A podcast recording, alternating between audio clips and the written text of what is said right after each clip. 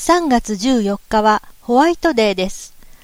日本では2月14日のバレンタインデーには女性が男性にチョコレートをプレゼントします。ホワイトデーはその逆で、チョコレートをもらった男性がお返しをする番です。